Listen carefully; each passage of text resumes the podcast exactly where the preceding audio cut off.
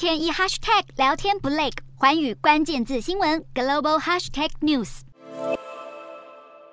美国国会通过一项枪支管制法案，将加强对枪支购买者的背景审查，并鼓励各州政府没收危险人士所持有的枪支。这是美国国会近三十年来通过的最重要枪支管制法案。这项法案二十三日在参议院以六十五比三十三的票数表决通过，其中赞成者还包含十五名以往反对限枪的共和党议员。而法案在二十四日送交众议院后，也以两百三十四比一百九十三的票数通过，即将送交给总统拜登签署。这让长期以来倡导合法拥枪的美国全国步枪协会罕见的挫败。不过，美国最高法院才在二十三日以保障美国公民合法携枪的宪法第二修正案为依据，裁定美国人有权在公共场合携带枪支，扩大合法携枪的权利。这项裁决引起了反枪人士以及美国白宫的不满。虽然最高法院的裁决允许更多人以自我防卫为由携带枪支，不过国会所通过的枪支管制法案却对拥有枪支者加以限制，希望有效抑制枪支暴力事件的发生。